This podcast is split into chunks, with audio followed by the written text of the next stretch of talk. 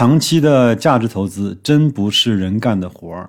话说的有点粗，但是却道出了投资的不易之处。各位好，我是白老师。今天呢是二零二二年的二月十八号，是一个周五。今天呢给大家分享一篇闲来一做 S 化投资闲大的文章啊。文章呢发表在二零二二年的二月十二号啊。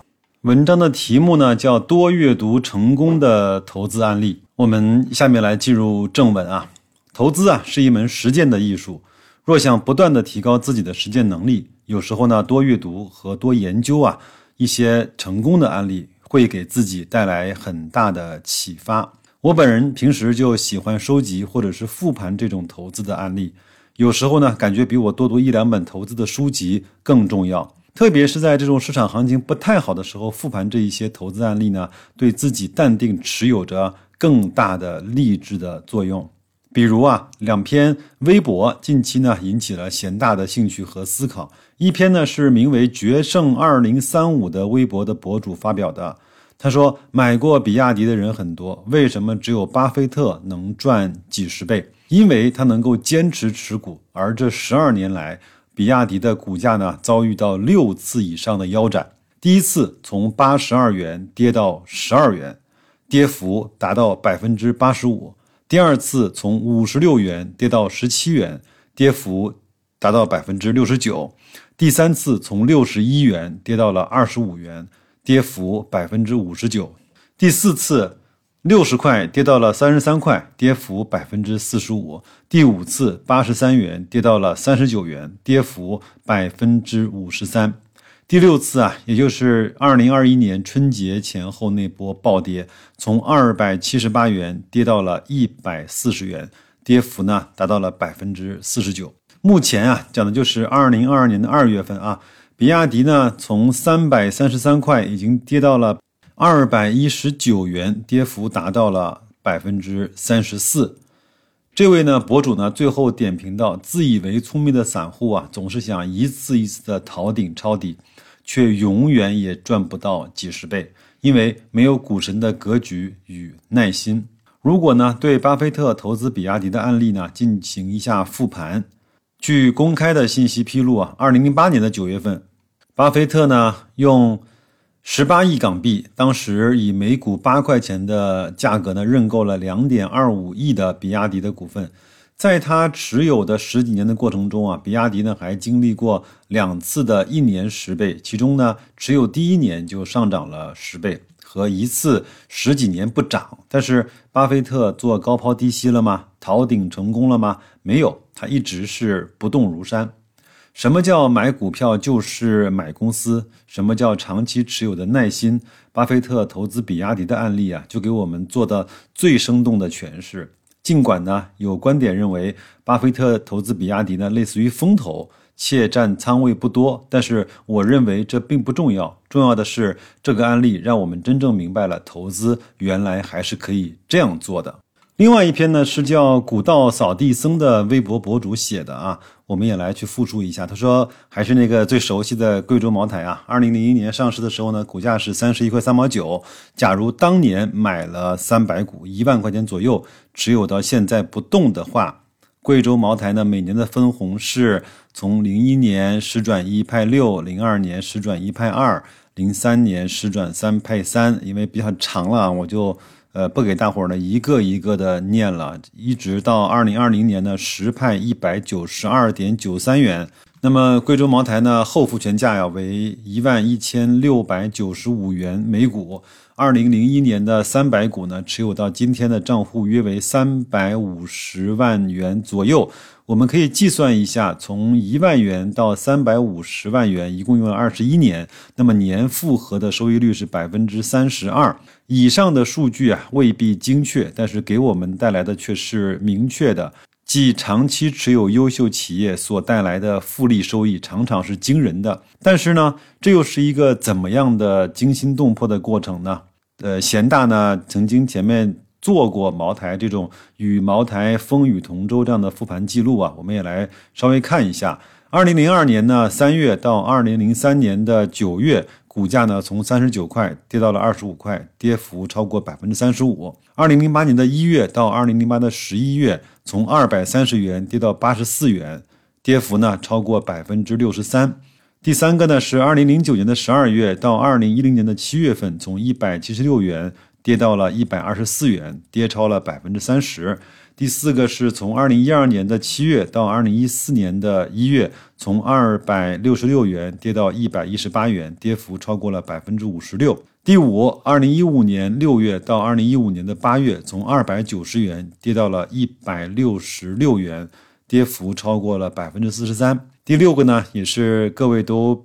应该是都有印象的啊！从二零一八年的六月份到二零一八年的十月份，从八百零三块跌到了五百零九块，跌幅超过了百分之三十六。那有没有第七次呢？我们来计算一下吧。从二零二一年的二月到二零二一年的八月，茅台呢从二两千六百二十七元跌到了一千五百二十五元，跌幅。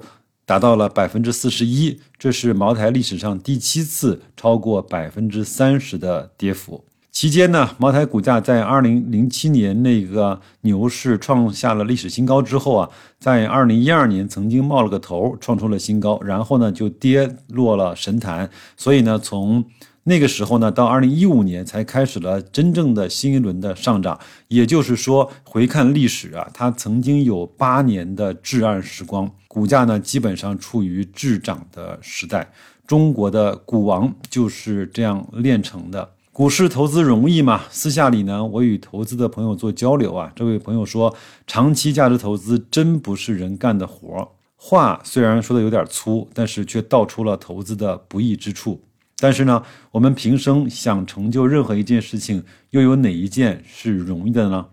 芒格说啊，如果你对于在一个世纪之内发生两次或者是三次市场超过百分之五十的下跌不能够泰然处之，你就不适合做投资。同时呢，他还说啊。呃，沃伦·巴菲特呢和我并非是奇才，我们也不能够蒙上眼睛下棋，或者是成为演奏的钢琴的演奏家。但是我们的成绩斐然，因为我们在性情上就占优势，这呢足以弥补我们在智商上的不足。所以，如果呢在股市上想要成功的话呢，培养合适的性情是十分十分必要的。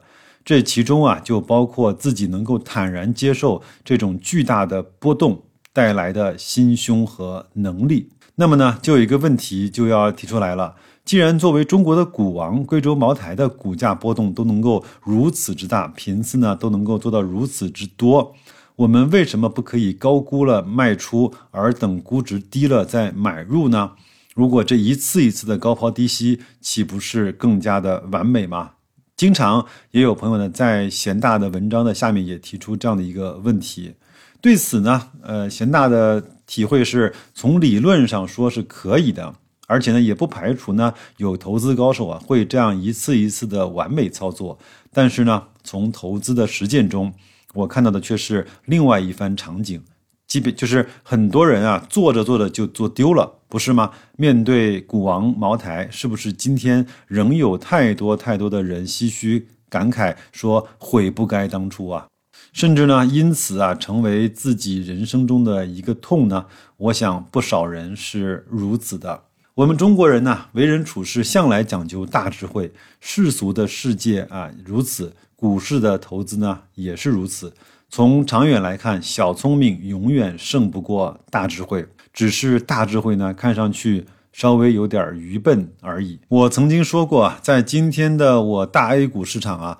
我们个人投资者呢是没有多少话语权的，因为话语权更多的是被掌握在机构的投资者嘴中，而他们的在市场上经常性的工作就是调减仓。在我看来，无论他们以什么名义自居，无论他们是公还是私，他们中的很多人，当然不是全部啊，只不过是股票的搬运工而已。姑且不论这些高级的搬运工长期的投资收益如何。就是收益高，个人投资者能够盲目的效仿吗？显然是不能的。相比之下呀，我们个人投资者呢，对于老八和芒格的投资理念与方法，反倒能够更容易的让我们个人投资者去学习和效仿。所以呢，我们个人投资者必须建立适合自己的一套投资的体系。那么，其中坚持以年为单位长期的去持有，我认为就是这种大智若愚的投资体系的内容之一，并且呀，要让这种体系管住自己，否则呢，我们就极其的容易被这些高级的搬运工给忽悠残了。所以，我私下里呢，对我这位朋友的回答是：投资是人干的活儿，但是呢，这个人确实是得不同于一般人。得需要超出一般人的性格特质与性情的，而且呢，投资的时间越长啊，越深感这种特质与性情在投资上是十分的重要，甚至呢，可以说是个人投资者的一种核心的能力。如果自己天生就具备这种性格特质与性情啊，自然是好。那如果不具备呢，那么就需要自己去进行学习和修炼了。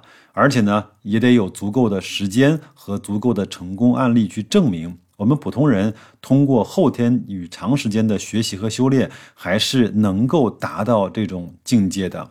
当然，我也不排除有不少人可能一辈子也练不出来。那么，仅仅有了这种合适的性格特质和性情就可以了呢？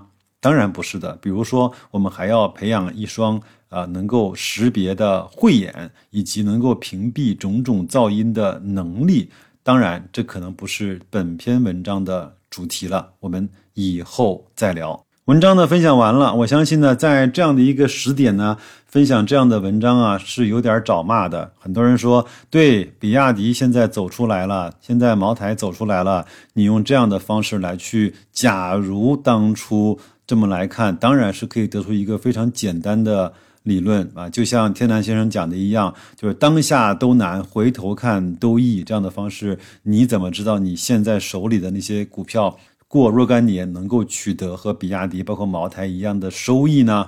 我认为这当然是好问题，但是。更好的问题应该是我们有没有先找到那些好公司的能力，然后再来说你持有的东西在若干年之后到底还是一块宝，或者是一个你给自己越挖越深的坑。可能白老师觉得个人投资者啊，想去看到十年之后的这个公司的发展状况是比较难的。但是你想想看，一年后呢，两年后、三年后、五年后，你手里面所持有的这些公司还都在不在？其实我自己呢，可能也给自己麻痹多了啊。我觉得我所持有的这些急傻呀，包括像。格力、万科和平安啊，它在未来的三五年之中，甚至是更长的时间，他们这几家公司都还会存在。我认为这是我能够在我的认知内做出的最有确定性的判断。在三五年之内，这些公司想把自己玩死还是比较难的。那或者说，他们如果就都不行了的话，那么整个行业都面临着崩塌。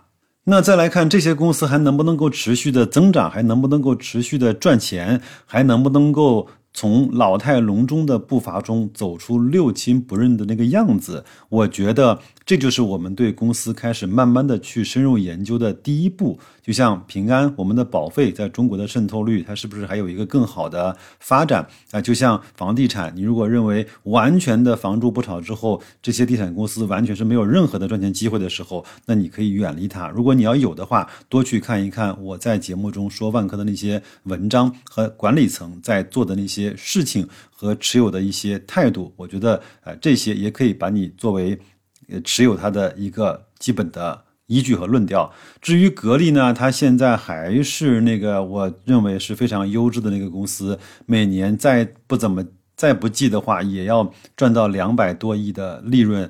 它现在投的那些产业，我认为都是围绕着国家未来的需要去走的。